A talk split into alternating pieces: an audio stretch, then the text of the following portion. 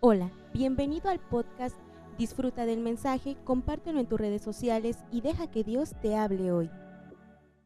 El amor de Dios nace en Dios mismo y de sí mismo. Esto significa que la causa de su amor está en Dios y no en sus criaturas. Dios ama de sí mismo. Dios nos ama independientemente de que el objeto de su amor sea merecedor o no de su amor. Él nos ha amado desde antes de la fundación del mundo, porque su naturaleza de Él es amar. Y recordemos que el amor no es un sentimiento, el amor es una decisión. Yo decido amar. Y fíjense cómo el amor de Dios va de la mano con el perdón. ¿Sí? Es decir, hay una frase del personaje eh, Martin Luther King y él decía que quien no sabe perdonar tampoco sabe amar. Es decir, si nosotros sabemos amar en el proceso también de, amar, vamos a perdonar, porque el perdonar es también es una decisión. Yo decido perdonar. No es de que si, si, como si fuera un sentimiento, si siento o no perdonar, si quiero o no perdonar, es una decisión. Yo decido perdonar. Y estamos hablando de amor. El amor es un acto de la voluntad. El Señor, Dios, Él es amor y Él nos ama. Recordemos que el amor es una decisión. Dios ha decidido manifestar su amor, su gran amor por nosotros. Dice la Biblia, vamos a ver en Deuteronomio capítulo 7, versículos 7 al 8. Aquí Él está hablando de ese amor hacia el pueblo de Israel. Deuteronomio 7, 7 al 8. No por ser vosotros más que todos los pueblos, os ha querido Jehová y os ha escogido, pues vosotros erais el más insignificante de todos los pueblos, sino por cuanto Jehová os amó y quiso guardar el juramento que juró a vuestros padres, os ha sacado Jehová con mano poderosa y os ha rescatado de servidumbre de la mano de Faraón, rey de Egipto. Aquí nos habla que el profeta Moisés hacía énfasis al pueblo de Israel. Dios te ama y, Dios te amó no porque te lo merecieras, no porque te portaras bien, no porque fueras tan importante, sino aún siendo tan insignificante, no siendo tan importante, aún a pesar de las cosas que estuviste haciendo o estabas haciendo, Dios se fijó en ti.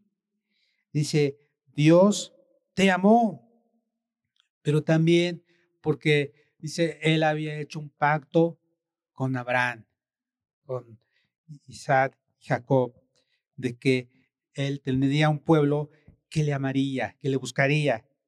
Entonces es muy importante, pero también lo mismo sucede con nosotros, amados hermanos.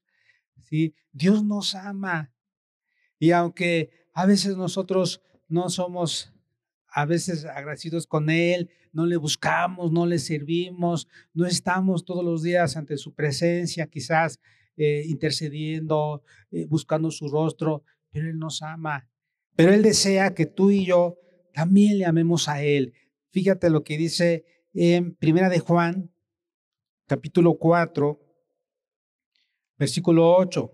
Nuevamente vamos a, a la primera epístola universal de San Juan, capítulo 4, versículo 8.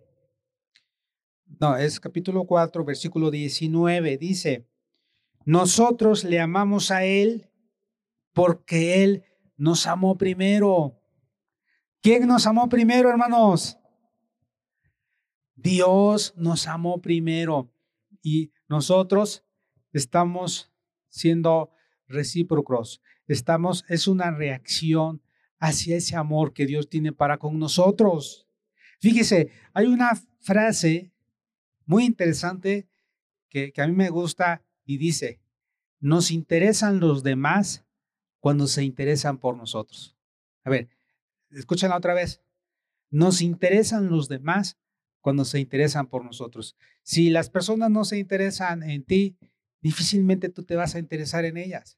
Si no preguntan por ti, si no, eh, si no les interesas, pues quizás también tú dices, no, pues mm, yo creo que no le importo. Pero cuando se fijan en ti, cuando te preguntan, cuando se acercan, entonces tú dices, ay, creo que soy importante.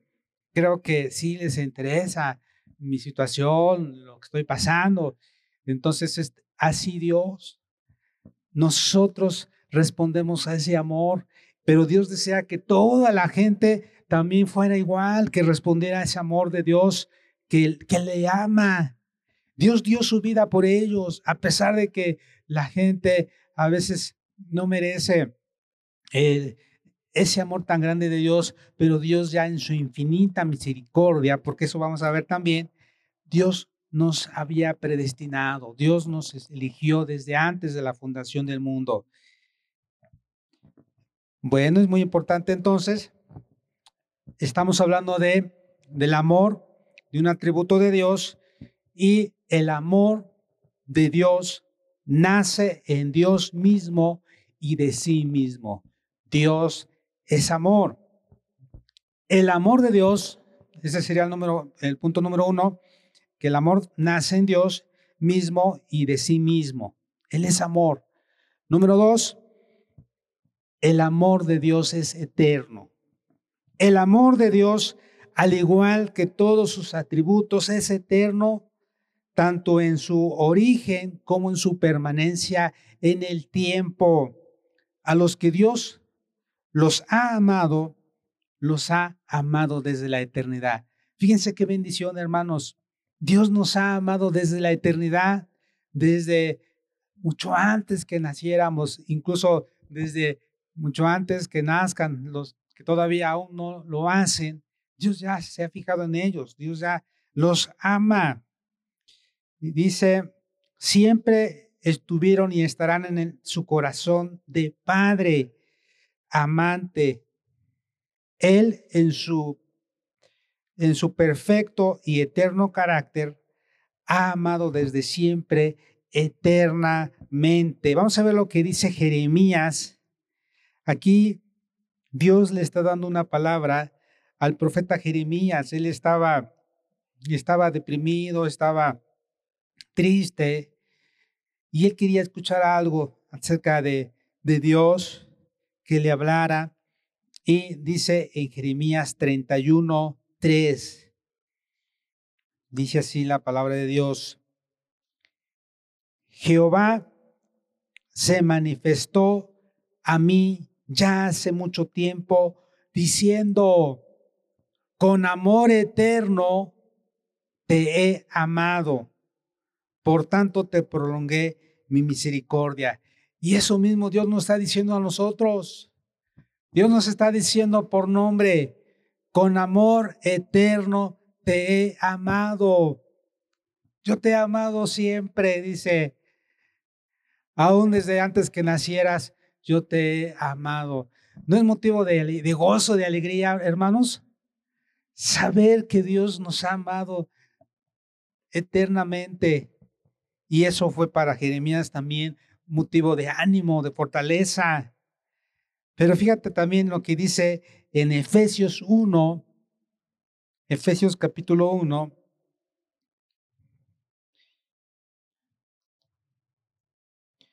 versículo 4 al 5, nos dice así, según nos escogió en él antes de la fundación del mundo, para que fuésemos santos y sin mancha delante de Él. en amor, habiéndonos predestinado para ser adoptados hijos suyos por medio de Jesucristo, según el puro afecto de su voluntad. Otra vez dice, según nos escogió en él. ¿Cuándo, hermanos? ¿Cuándo nos escogió en él? Antes de la fundación del mundo, antes de que existiera el cielo, la tierra, el mar y todo lo que en él hay, desde antes de la fundación del mundo, Él nos escogió, dice, según nos escogió en Él antes de la fundación del mundo. ¿Y para qué nos escogió?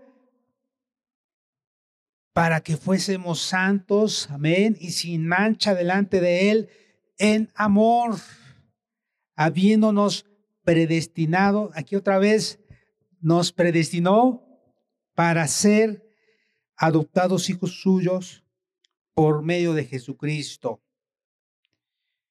Entonces es, muy interesante esto, hermanos, según el puro afecto de su voluntad. Este es un motivo de gozo, de alegría, de darle gracias a Dios. Gracias Dios porque en tus planes yo estaba. En tus planes yo ya existía, ya me tenías contemplado. Qué maravilla. Gracias a Dios. Pero también, número tres, el amor de Dios es maravilloso. O más bien, el amor de Dios es soberano. También se relaciona maravilloso, pero número tres, el amor de Dios es soberano. ¿Qué significa? Que responde a su sola soberanía, misteriosa e incuestionable, sola decisión de amar a aquellos a quien Él ha decidido amar. Recuerden que el amor es una decisión y Él ha decidido amarnos. Él ama al pecador y a veces decimos, Señor, pero mira cómo, es esa persona, ese hombre, esa mujer, cómo se porta, cómo se conduce. Pero sabe que Dios las ama. No ama su pecado, no ama esas actitudes que hacen. Eh, cómo se comportan, cómo actúan, cómo se relacionan con los demás. Pero Dios los ama, a nosotros nos ama y nos va perfeccionando en amor. Hay un pasaje que, también me gusta mucho que dice que en el amor no hay temor. Fíjense, porque el perfecto amor echa fuera qué? Echa fuera el temor. Dios es amor. Y cuando Dios está con nosotros y nosotros nos, nosotros deseamos y anhelamos la presencia de Dios, entonces es cuando nosotros nos fortalecemos y se nos va el temor porque sabemos que Dios es amor y Dios está para ayudarnos, para fortalecernos. Pero aquí en este pasaje, muy interesante, que vamos a ver en Malaquías, capítulo 1, versículo 2 al 3. Malaquías está antes de Mateo. Y dice así la palabra de Dios. Yo os he amado, dice Jehová, y dijisteis, ¿en qué nos amaste? Fíjense, en este pasaje vienen, sobre todo en este libro de, Malaquías, preguntas sarcásticas preguntas que el pueblo de Israel le decía a Dios. Pero no vamos a ver ahorita esas, todo ello, pero esta es una pregunta que el pueblo le dice. Dios les dice, yo os he amado, dice Jehová. ¿Y qué dice? ¿Qué responde el pueblo? Y dijisteis, ¿en qué nos amaste?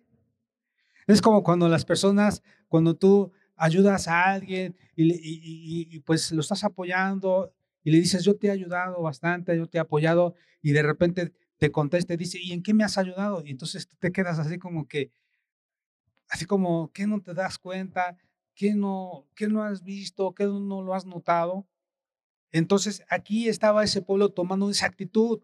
¿En qué nos amaste? Y entonces Dios responde, ¿no era Esaú hermano de Jacob? Dice Jehová, y amé a Jacob y a Esaú aborrecí. y convertí sus montes en desolación y abandoné su heredad para los chacales del desierto. Es decir, yo decidí que la bendición de Abraham y de Isaac continuara en Jacob, a pesar de que Saúl fue el, primogénito, pero Dios decidió que fuera Jacob el, que fuera bendecido. Y vemos cómo, cómo, cómo era Jacob al principio, pero como vemos al final, Jacob se humilló, Jacob le pidió perdón a Dios y le dijo, no te voy a soltar hasta que no me bendigas. Y vemos el cambio, la transformación. Pero también en, Romanos, capítulo 9, Romanos 9, versículo 13, nos vuelve a hacer énfasis. Acá el apóstol Pablo les está hablando. Dice, como está escrito, a Jacob amé, mas Esaú, mas a Esaú aborrecí. Vamos a leer, ¿qué pues diremos? ¿Que hay injusticia en Dios? En ninguna manera. Pues a Moisés dice, tendré misericordia del que yo tenga misericordia y me compadeceré del que yo me compadezca. es muy importante. Dios es soberano y Él decide amar a las personas, Él decide a quienes amar y tener una intimidad más allá. ¿sí? Y esto es algo que, que, que Dios obra de una manera soberana.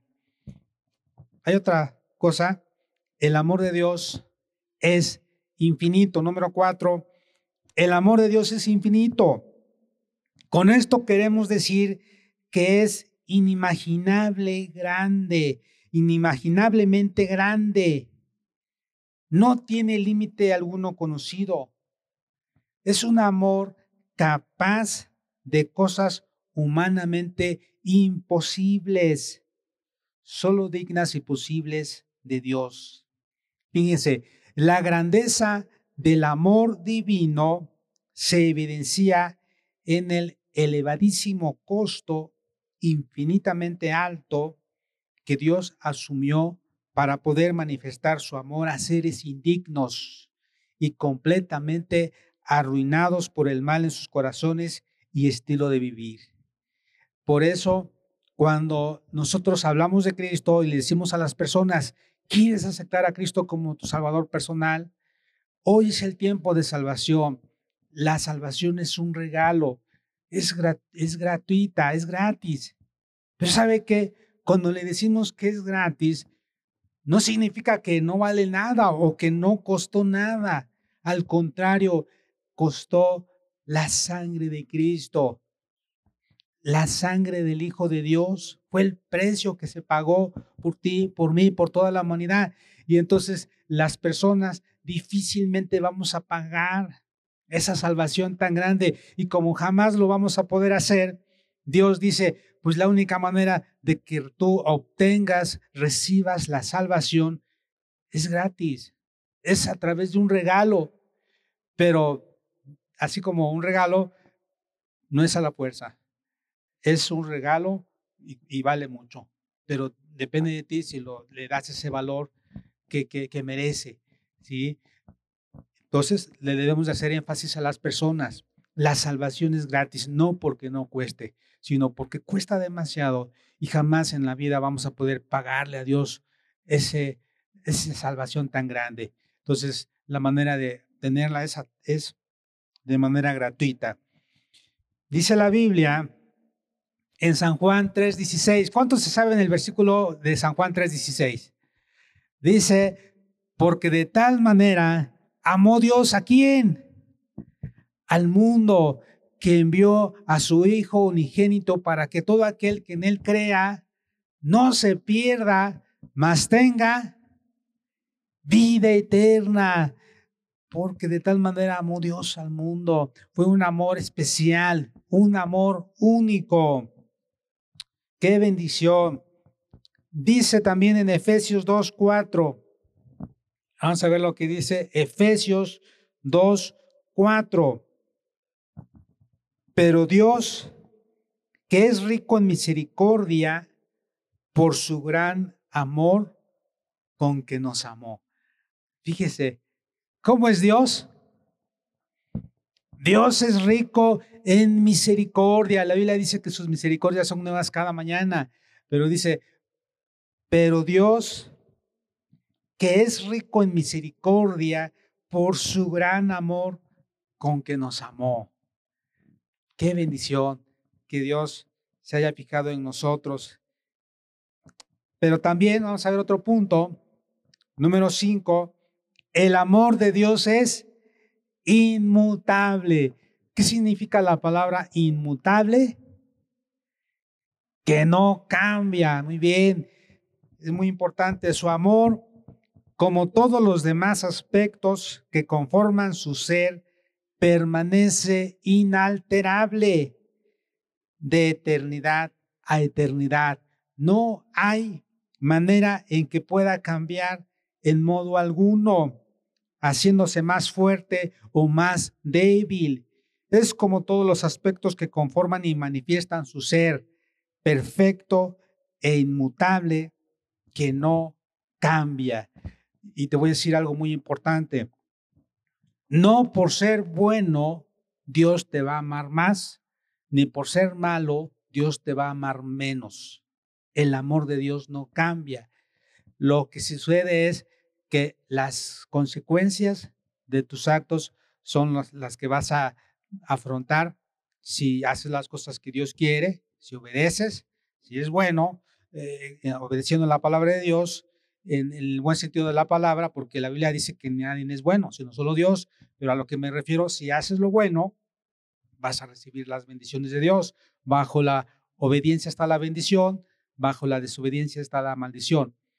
Dios te va a seguir amando. Su amor no es, ah, no cambia. Que haciendo cosas buenas, Dios te va a amar más. No, su amor permanece igual. Y haciendo cosas malas, eh, te, va, te va a dejar, te va a abandonar. No, porque te portaste mal, no mereces la salvación, no mereces el perdón. No.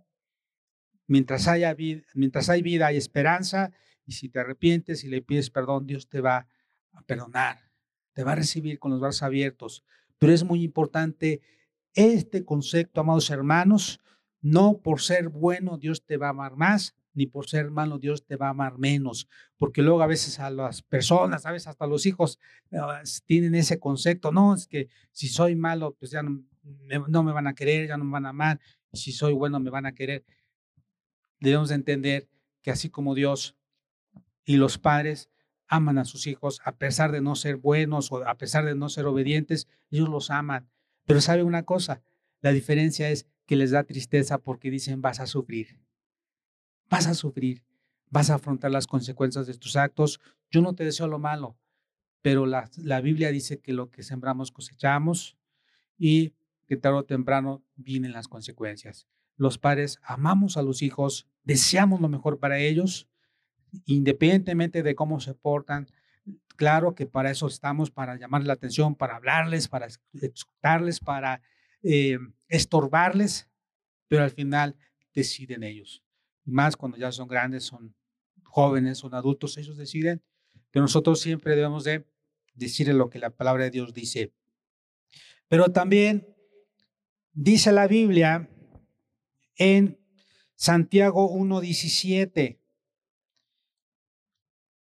reforzando lo que nos dice sobre el amor de Dios, que es inmutable. Santiago 1.17, toda buena dádiva y todo don perfecto desciende de lo alto, del Padre de las Luces, en el cual no hay mudanza ni sombra de variación. El amor de Dios es inmutable, no cambia. En el amor de Dios no hay mudanza ni sombra de variación. Dios no se mueve o, el amor de Dios no tiene que ver con, a veces con que a veces a las personas, así como que, pues a ver, como que le agarras el brazo, como que se lo doblas, así como que a ver si, si quiere. No, Dios, Dios no necesita eso. Dios ya tiene sus planes. Dios ya tiene sus propósitos. Por eso lo dice Romanos 8:28 y sabemos que los que aman a Dios, todas las cosas les ayudan a bien. Porque hay un propósito en todo ello y debemos de entenderlo. La Biblia dice que los que amamos a Dios, todas las cosas nos ayudan a bien. Siempre es importante tenerlo presente. A veces le preguntamos a Dios, Dios, ¿por qué sucede esto? ¿O por qué pasa esto? A veces Dios no nos va a responder, solamente nos va a decir, así como, como le, decía, lo que yo hago tú no lo vas a, no lo entiendes, pero lo vas a comprender después. ¿Sí? Y hay un propósito en esto. Yo tengo el control, dice. Esto es muy importante. Número 8. No, vamos con el número 6. El amor de Dios es santo. ¿Cómo es el amor de Dios? El amor de Dios es santo. Su amor se manifiesta en su trato para con los objetos de su amor, interesándose en perfeccionarlos y disciplinarlos si es necesario, para que éstos puedan más perfectamente disfrutar de la plenitud de sus bondades y gracias en la vida eterna. Esto significa, hermanos, que a veces Dios porque nos ama, también nos disciplina, también nos, nos exhorta. Entonces, al entender esto, no es por tanto un amor condescendiente y permisivo en lo moral, sino por el contrario se manifiesta como celoso, exigente, posesivo y demandante de exclusividad. La Biblia dice que Dios es celoso. Y Dios no, no quiere que nosotros amemos a otras cosas o que seamos idólatras, que andemos también amando o que el objeto de nuestro amor sea algo diferente a Él. Dios, Dios quiere que nosotros le amemos a Él con todo nuestro corazón, con toda nuestra mente, con toda nuestra alma, con todas nuestras fuerzas. Y Él desea ser el número uno en nuestra vida. Primero Dios, después Dios y el último Dios, ¿sí? Y no como el humanismo, el narcisismo, primero yo, después yo y al último yo. No, Dios debe ser el primero siempre. ¿Cuántos dicen amén? Dice la palabra de Dios en Hebreos. Ahí estaba Santiago, Santiago sigue antes, Hebreos 12, 6. Dice, bueno, desde el versículo 5, y habéis ya olvidado la exhortación que como a hijos se os dirige diciendo, Hijo mío, no menosprecies la disciplina del Señor, ni desmayes cuando eres reprendido por Él, porque el Señor al que ama, disciplina y azota a todo el que recibe por hijo. Entonces, cuando nosotros amamos a nuestros hijos, porque los amamos, los vamos a disciplinar, los vamos a corregir cuando es necesario. También Dios, ¿por qué nos ama? También, y ya nos estamos alejando de Él, ya estamos haciendo cosas que no. Entonces Dios nos acerca nuevamente. Ven, yo soy tu padre, tú eres mi hijo. Y ya te estás desafinando. ¿Qué pasa cuando algún instrumento eh, se escucha mal? ¿Si han escuchado una guitarra desafinada? algún instrumento desafinado, ¿cómo se escucha? Se escucha muy mal. Dice, oye, está, desafinada. Ah, y aún así, aunque sea una cuerda, imagínate el director de una orquesta. Él está dirigiendo, pero de repente escucha algo así que no, este se, escucha mal y él puede detectar en dónde está algún instrumento desafinado. Así sucede. Cuando nos desafinamos, nos escuchamos mal, nos oímos mal. Entonces, ¿qué necesitamos hacer? Tenemos que, Dios tiene a veces que afinarnos también. Dice, ya te estás escuchando mal, ya estás actuando mal. Entonces necesitas afinarte, necesitas corregirte. Y a veces lo hace con, nos acerca a Él a través de, Dios también tiene maneras de cómo hacerlo. Nos llama eh, con, a través de su palabra, a través de la oración, quiero que me busques, quiero que te acerques a mí, pero ve que no somos sensibles a su voz, entonces dice, bueno, pues voy a apretar otro poquito más para que se acerque a mí. Y después de una u otra manera, ¿verdad? Pero es porque nos ama y Dios desea que también como Él es santo, nosotros también seamos sus hijos y seamos santos, apartados del mal. Pero también, número siete, el amor de Dios es benigno. Su amor es benigno. ¿Qué significa? Es decir, busca y persigue el bien de los objetos de su amor. Esto es nosotros y su creación. Ya decíamos la vez pasada, hermanos, somos la maravilla de su creación. Somos incluso especiales, aún más que los ángeles, dice Dios nos, ha elegido. La escritura nos invita a recordar y tener presente en todo tiempo y circunstancia del vivir que la esencia misma de ese amor está presente en intención, propósito y alcances. La bondad de nuestro Dios, su amor es bueno, es benigno siempre. Y vamos a, a ver lo que dice en Romanos capítulo 8, Romanos 8, 32 al 39.